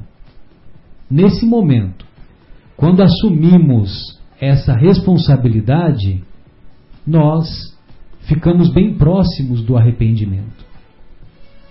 E o arrependimento acaba se caracterizando pelo desejo sincero de repararmos o erro que nós cometemos. Então, o segredo é esse o segredo do arrependimento é o desejo sincero de repararmos o erro que cometemos, seja nesta presente encarnação, seja em outras encarnações. Se nós formos fazer uma análise de, de todas as escolhas infelizes que cometemos ao longo dos séculos, meu Deus, nós não temos resistência e nem maturidade espiritual suficiente para corrigirmos todas as distorções que cometemos. Mas nós vamos fazendo isso aos poucos. Vejam vocês o exemplo que citamos agora há pouco, quando os dois jovens pilotos que tiveram suas vidas ceifadas e eles solicitaram essa vida relativamente curta, de algumas décadas, para que eles pudessem se igualar perante as leis de Deus diante do mal que foi imposto por eles a um antigo inimigo lá do passado. Marcelo. Pois não, querido? Você sabe que falando de culpa, eu venho me sentindo muito culpado de não ter nos últimos programas arrumado algum exemplo de cinema para para colocar. E agora agora tá, parece que agora são agora, exemplos, exemplos agora números, veio, né? Agora veio com força total, né? Meu Deus. Então assim, é, tem um filme chamado As Cinco Pessoas. Na verdade é um livro que acabou virando filme também. É, se chama As Cinco Pessoas que você encontra no Paraíso. Ah, virou filme agora? É. Bacana. E ele conta a história de uma pessoa que morre e quando ela está do outro lado, no plano espiritual, ela encontra com cinco pessoas. A primeira pessoa que ela encontra, eu vou falar de forma bem resumida para não atrapalhar, né? É, ela encontra com um homem que ele olha, acha estranho porque o homem é azul e fala assim: Olha, o que, que eu estou encontrando com você? Ele falou: Você não lembra de mim, mas eu, você lembra que você trabalhou, você nasceu no circo onde você trabalhava e é, eu era o Homem Azul, que tinha pele de coloração azulada, que trabalhava no circo também. Aí falou, ah, eu tô lembrado, pois é. E teve uma vez que você era criança, que você estava jogando bola, né? E a bola foi na rua e você foi correndo atrás da bola. Eu estava vindo com o carro e para não te atropelar, desviei de você, você nem me viu, porque você estava muito entretido para ir pegar a bola. E naquela, naquele desvio eu acabei batendo é, numa, numa mureta e é, comecei a passar mal, tive um problema cardíaco em consequência do, do acidente e faleci. E faleceu? E faleci. Então, é, a verdadeira lição que se dá dessa primeira pessoa que ele está encontrando ali, né, é dos atos impensados que a gente às vezes faz, né? Então, é claro que uma criança correr atrás da bola é uma coisa natural, mas a gente, enquanto adulto, quanto mais a gente estiver vigilante das nossas ações, pensando no que, que pode ocasionar, a gente talvez perceba que algumas ações sim vão ter é, é, um prejuízo maior para a pessoa, né? Vão trazer algum tipo de mágoa, vão trazer algum tipo de é, é até de prejuízo para a pessoa com quem a gente está no, nos relacionando. Então acho que assim é um filme que vale a pena assistir, mas essa primeira lição do Homem Azul tem a ver com isso que a gente está falando, né? De que ações que podem depois nos fazer é, ter arrependimentos e culpa. Maravilha, hein? Bela reflexão. Você sabe dizer se já está no, no circuito já esse filme? tá há bastante tempo. Eu já vi, eu vi no YouTube, já tá, é, ah, é tá. antigo, é antigo, tá? O filme, eu pensei que era, é. pelo que você falou, eu entendi que era novo. não, não, não, é bastante antigo. Não, beleza. Como tem o feriado, né? Se tivesse no circuito, eu ia aproveitar esse feriado. Mas tá, tá no circuito YouTube. Os comentários de Guilherme. É, bem, o meu caro é, Marcelo Gonçalo, meu caro Xará, espero que a sua que, a, que o seu questionamento tenha sido tenha sido respondido e caso você queira manifestar algum comentário, fique à vontade. E também vale a pena uma uma reflexão, ou melhor, uma dica que nós vamos encontrar lá na obra O Céu e o Inferno, nós vamos encontrar é, um, uma reflexão que o nosso Kardec faz, intitulado Código Penal da Vida Futura. Tem mais de 30 itens esse código. É impressionante. Código Penal da Vida Futura. Aqui nós temos o Código Penal, mas também tem o Código Penal da Vida Futura. Pois bem, é, eu separei aqui para os estimados é, irmãos aqui presentes e os nossos estimados ouvintes uma, uma história que muito interessante, muito ilustrativa para esse caso das penas eternas. E nós vamos encontrar lá na Revista Espírita de 1860, em fevereiro, a história de um danado história de um danado. Mas danado é um comentário, é, é uma palavra que com o passar do tempo, né, Fábio e amigos, ela foi assumindo um outro um outro um outro significado, né? É, que lá em Minas é bem diferente, acho. Pois é, então, danado lá em Minas é uma pessoa levada, né? Uma pessoa Isso é danadíssimo, que, né? que é um bom vivan, aquela coisa toda, né? Então, tem vários significados, mas o significado original é condenado. E é o significado original lá que o Kardec utilizou. História de um danado, história de um condenado. Então, ele diz assim, ó, que ou quem foi condenado ao inferno. É, é a mesma coisa que maldito. Aí tem os outros significados, e né? a gente fala tô danado sem saber o que está falando, né? Exatamente, né? a gente fala tô danado sem saber o que está falando. É. Aí, ó, tem lá maldito, malévolo, mal, ruim. É, olha lá, ó, que ou que é esperto, hábil, no sentido ah. informal, é o malandro, né? O cara é danado, Isso. é malandro, né? Que o nosso que o nosso Guilherme não nos ouça nos comentários, é né? Uma, é vez, carioca, que ele, uma é vez que ele é da, da cidade dos malandros. É ou não é, Guilherme? Malandro é malandro, né? É verdade.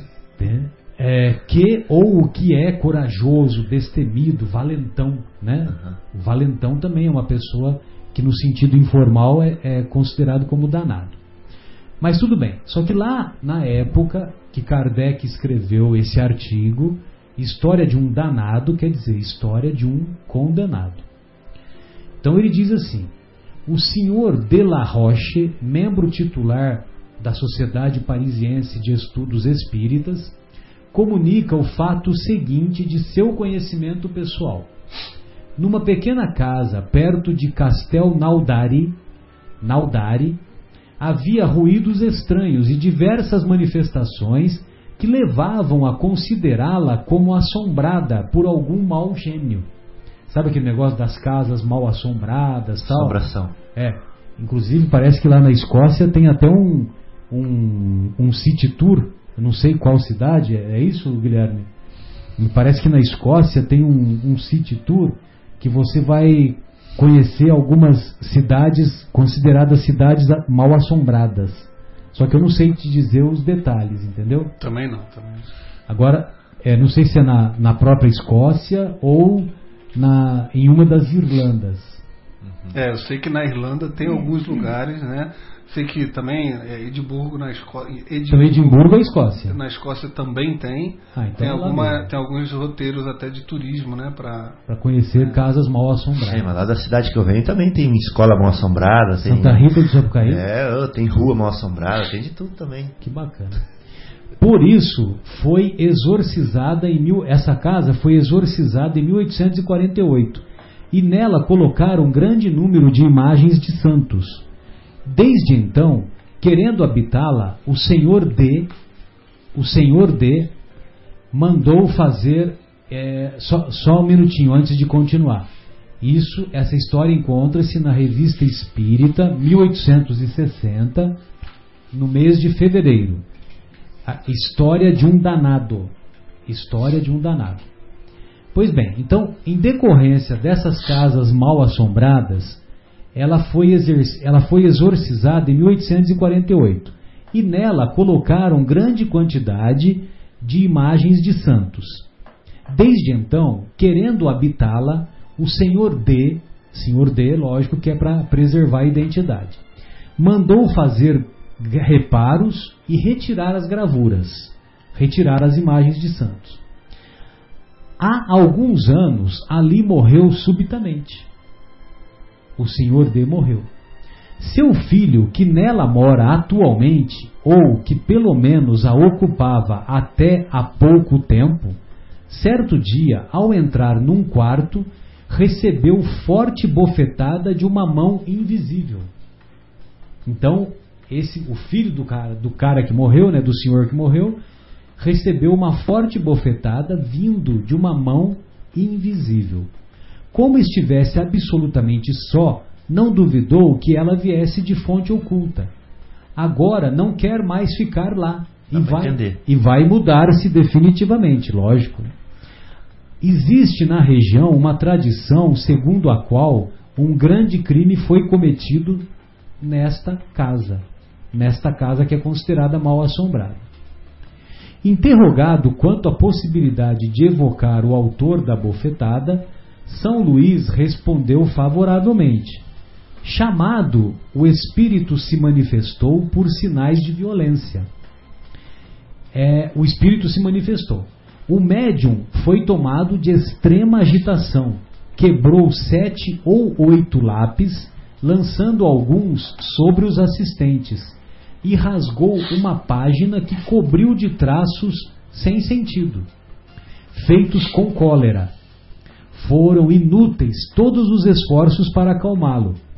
Premido a responder às perguntas, escreveu com a maior dificuldade um não quase indecifrável. Então, quer dizer, ele teve uma atitude violenta, esse espírito, né, o, o responsável pela bofetada. Ele é, teve uma atitude violenta e o máximo que ele escreveu foi não. E, e quase não deu para entender. Bom, aí tem uma. A, o Kardec faz algumas perguntas, né? E primeiro ele faz as perguntas a São Luís. Terias a bondade de nos dar algumas informações sobre este espírito, já que ele não pode ou não quer dá-las? É um espírito da pior espécie, um verdadeiro monstro. Fizemo-lo vir, mas não foi possível obrigá-lo a escrever, malgrado tudo quanto lhe foi dito. Ele tem seu livre-arbítrio, do qual o infeliz faz triste uso. Há muito que morreu como homem? O Kardec pergunta. Procurar informações. Foi ele que cometeu o crime cuja lenda existe na região. Então, aquela casa mal assombrada, que foi considerada como um lugar de um crime horroroso, realmente foi ele que cometeu o crime na, em décadas anteriores, né? em, em décadas anteriores. Quem era ele em vida? Sabê-lo-eis por vós mesmos. É ele que assombra a casa atualmente? Sem dúvida, desde que foi assim que vô-lo fiz atender. Então, os exorcismos não o expulsaram? De modo algum. Ele participou de algum modo da morte súbita do senhor D? Sim. O senhor D é o pai daquele do, do morador atual que levou a, a bofetada. De que maneira contribuiu para essa morte? Pelo pavor. Foi ele que deu a bofetada no filho do senhor. Foi ele que deu a bofetada no filho do senhor D? Aí o São Luís responde: Sim. Poderia ter dado outra em algum de nós? Sem dúvida, vontade não lhe faltava. Olha só na, na reunião espírita, né? Na reunião mediúnica. Por que não o fez? Não lhe foi permitido. Tem limite também, né? Os benfeitores espirituais sabe, sabem conduzir, né? Haveria um meio de desalojá-lo daquela casa? E qual seria? Se se quiserem desembaraçar da obsessão de semelhantes espíritos, será fácil orando por eles, Dona Sônia, que a Dona Sônia nos explicou instantes atrás. É o que sempre esquecem de fazer. Preferem aterrá-los com fórmulas de exorcismos que os divertem muito. As fórmulas de exorcismo só servem para diversão dando aos interessados a ideia de orar por esse espírito e orando nós mesmos, seria possível desalojá-lo? Sim, mas notai que eu disse orar e não mandar orar. Tal espírito é suscetível de melhora? Aí o São Luís responde: Por que não? Não o são todos, este como os outros? Contudo, é preciso dispor-se a encontrar dificuldades. Mas, por mais perverso que seja, o, o bem, em retribuição ao mal, acabará por tocá-lo. Que orem a princípio e o evoquem depois de um mês. Podereis apreciar a mudança que nele se operará. Esse espírito é sofredor e infeliz. Podeis descrever o gênero de sofrimento que experimenta? ele está convencido de que terá de ficar eternamente na situação em que se encontra. Vê-se constantemente no momento em que praticou o crime. Qualquer outra lembrança, qualquer outra lembrança que lhe foi apagada e qualquer comunicação com outro espírito foi interdita. Na terra, só pode ficar naquela casa e quando no espaço, nas trevas e na solidão. Então, na Terra, o espírito fica ligado naquela casa. Agora, no mundo espiritual, ele fica ligado nas trevas e na solidão. É um sofrimento que dá a ideia de um sofrimento permanente. Marcelo. Pois não? Sônia recebeu uma mensagem que ela quer. Pois não, Sônia, fique à vontade. Então, é, nós temos um ouvinte do outro lado do Atlântico. O senhor Fauzi de Simone ele está nos comunicando que ele conseguiu entrar né, na, agora no programa, que está ocorrendo ao vivo no Rádio Capela 105,9, do outro lado do Atlântico, exatamente no país de Portugal, e nós estamos sendo assistidos por ele, ele está nos cumprimentando pela programação. Isso nos faz um abraço para ele, bem muito forte. feliz. Fauzi, muito obrigada. espero que você seja um assíduo público para nós aí de onde você está. Muito obrigada. Legal. E o nosso querido Marcelo, ele deu, ele também deu a resposta, né? Ele, ele agradece a explicação que nós fizemos, né? Sobre a pergunta que ele havia feito e ele diz mais, né? Porque ele é advogado, então ele fala assim: obrigado pela resposta e corresponde no nosso Código Penal ao arrependimento eficaz. Olha só que interessante. Onde o ofensor, com seu arrependimento sincero, consegue evitar o mal continuado e também passe a servir de exemplo virtuoso para a feitura do bem. Reparação. Exatamente.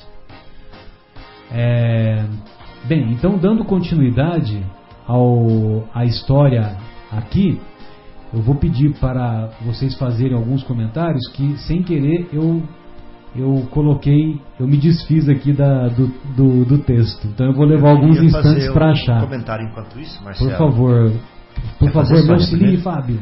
Não, então, é interessante, né, para os telespectadores que estão atentos com a questão da assombração que a gente estava falando aí. Eu gostaria de fazer alguns esclarecimentozinhos para evitar que fique a ideia de que as pessoas têm casas é, mal assombradas e que os espíritos vão é, efetivamente atacá-las, como aconteceu nessa história contada na revista Espírita. Né? Em primeiro lugar, queria dizer que nós somos uma embarcação, né, uma nau, é, em que no leme temos é, Jesus. Né? Então ele está no comando da terra. Apesar da gente ver as calamidades, é, os problemas, as guerras, nós temos o entendimento de que é, são dores necessárias para o abrandamento dos nossos corações incipientes, cristalizados no mal. E que com essas dores nós estamos nos transformando em espíritos melhores.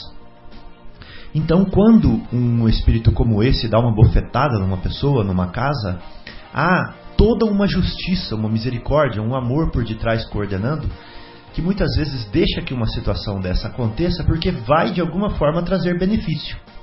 Como por exemplo, esse moço que recebeu a bofetada, de alguma forma ele precisava ser tocado para o fato de que a vida no mundo espiritual existe, né? E que os, as pessoas que é, visitavam essa casa, os exorcistas, todo mundo que se envolveu com a história, viessem a saber é, o paradeiro desse espírito que estava do lado de lá e que, pelo amor de Deus, de forma indireta, pedia socorro, ajuda. Que, da forma dele. Né? Exatamente, da forma dele. Que São Luís veio esclarecer, falando assim: façam prece por um mês para esse espírito. E vocês vão ver o resultado depois de um mês. Né? Então tudo estava sob controle, os espíritos superiores deixaram que isso acontecesse, porque no final teve um fim útil. Né? Então é essa mensagem que eu queria passar. É possível que os espíritos se manifestem no mundo material? Sim, é possível. Mas de uma forma ou de outra, eles são sempre coordenados pelos espíritos superiores, se for se encontrar um fim útil nisso. E Fábio, desde que o mundo é mundo, nós temos sempre notícia de castelos mal assombrados, locais. Então isso mostra que a espiritualidade sempre esteve presente. E esses espíritos que são algozes de antes, às vezes eles são até esquecidos por, por outros espíritos. E eles necessitam mesmo de, de que alguém é, desperte né, a compaixão, que alguém ore por ele, que alguém vigie e auxilie. E isso é o que eles rogam. Não raro a gente vê a espiritualidade falar que nos umbrais que os espíritos que são sofredores rogam muito para que orem por eles, para que ajudem eles. Porque o que significa a oração? É um pensamento, é um sentimento, é, é uma força que nós emanamos em formas de vibração positiva e que transcendem é, fronteiras, transcendem local, porque não existe uma demarcação. Mas é uma energia que fortalece eles de alguma forma. E não raro a espiritualidade pede que nós oremos sempre, oremos por aqueles que estão encarcerados, que estão nos hospitais, aqueles que estão passando por umas dificuldades grandes. Vítimas de guerra. Vítimas de guerras. E esse é o momento que o nosso planeta está passando. E eu gostaria que todos os ouvintes se comovessem pela a situação que o Oriente Médio está proporcionando ao mundo inteiro. Pessoas fugindo das suas terras só com a roupa do corpo. Só com a roupa do corpo, no desespero único e não mais do que isso, do que salvar a vida, do que salvar a si e a seus familiares. Eles arriscam a vida eh, em situações que às vezes a gente é, acaba ouvindo que muitos não conseguem fazer a travessia e perecem no meio do caminho, como um Manaus que um, um barco, uma embarcação que afundou com 100 indivíduos é, ainda essa semana ocorreu. Outros que tentam vir por terras. Infelizmente, nós estamos assistindo isso ao vivo, né? E uma cena me pegou muito grande uma cena que me deixou muito comovente, que é uma das cenas que estão ocorrendo constantemente, é de um casal. Cujo marido queria pegar a esposa e o filho e a polícia por um lado querendo separar o marido, a mulher jogada no trilho de trem junto com uma criança e ele querendo só ficar juntos, só isso, mais nada, e uns 40 fotógrafos registrando isso. Ninguém fez nada, só fotografou, fotografou, fotografou aquela situação acontecendo ao vivo e nenhuma comoção para apaziguar ou para acalentar aquela mulher desesperada com uma criança de mais ou menos quase um ano no colo e o marido desesperado para acolher porque ele tinha medo de perdê-los porque ele não ia ter referência onde ele iria encontrar com eles. Claro. Se ele fosse levado, e acabou, acabou, sendo levado pela polícia local, não sei qual país que parecia, porque eu peguei a notícia em andamento, mas ficou marcante essa, essa situação. O que me faz pensar que a gente deve cumprimentar até a Alemanha, porque foi um dos países que está abrindo as portas e as fronteiras no acolhimento de todos esses indivíduos que estão adentrando sem parar. Então, eu gostaria de que todos nós, essa noite, fizesse uma reflexão profunda no fundo do coração. Nós estamos do outro lado do continente, nós estamos no outro lado do oceano, mas nós temos um poder enorme com o instrumento da oração. Vamos orar por esta passagem, por essa situação que ocorre no Oriente Médio por todos aqueles que desesperadamente só querem viver e que todos os países de lá que estão acolhendo continuam tendo essa atitude de compaixão, de fraternidade, porque é no momento das calamidades é que nós percebemos que nós não temos fronteiras, que nós não temos diferentes etnias, que nós não temos nenhum tipo de situação que nos separam, nós somos todos irmãos aos olhos do Pai. Muito bonito, Sônia. Muito bom. Beleza. É, queridos, devido ao adiantado da hora, nós nos propomos a fazer um resumo dessa história, a história de um condenado que nós estávamos relatando e no início do nosso próximo programa nós é, contaremos o desfecho da evocação desse espírito que tem um diálogo, é, um diálogo que se estabelece de maneira muito comovente. Então, é, nós vamos deixar para a semana que vem, assim como também vamos deixar para a semana que vem um, um novo, uma nova reflexão que o nosso Marcelo Gonçalo nos faz também, quando ele diz assim: já fica para a próxima semana para refletirmos.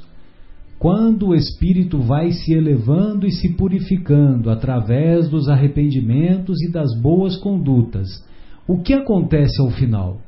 Qual o desfecho ao final da estrada? Ou a estrada nunca termina? Legal, né? É. Valeu, Marcelo. Um grande abraço a você, um grande abraço a Isa, a sua fiel escudeira, e nós desejamos ah, nós desejamos que, que o, as reflexões que pudemos compartilhar com todos possam ser úteis para, é, para o nosso autoconhecimento, para que nós possamos nos tornar pessoas melhores e que abandonemos de uma vez por todas esse pensamento que ainda vem da Idade Média das penas eternas. Esse pensamento ficou gravado no nosso inconsciente coletivo, mas era a era do medo, era a época do medo. Então, as comunidades, a, as pessoas que, que conduziam as comunidades para mantê-las sob domínio amplo, é, diziam ou ah, arrefeciam, ou melhor, desanimavam o seu comportamento é, de revolta, desestimulando através de um, de um inferno com penas eternas, de uma situação de depressão permanente, em que, e é uma situação assim que é completamente oposta à bondade, à misericórdia e à justiça de Deus, que todas essas virtudes de Deus são infinitas.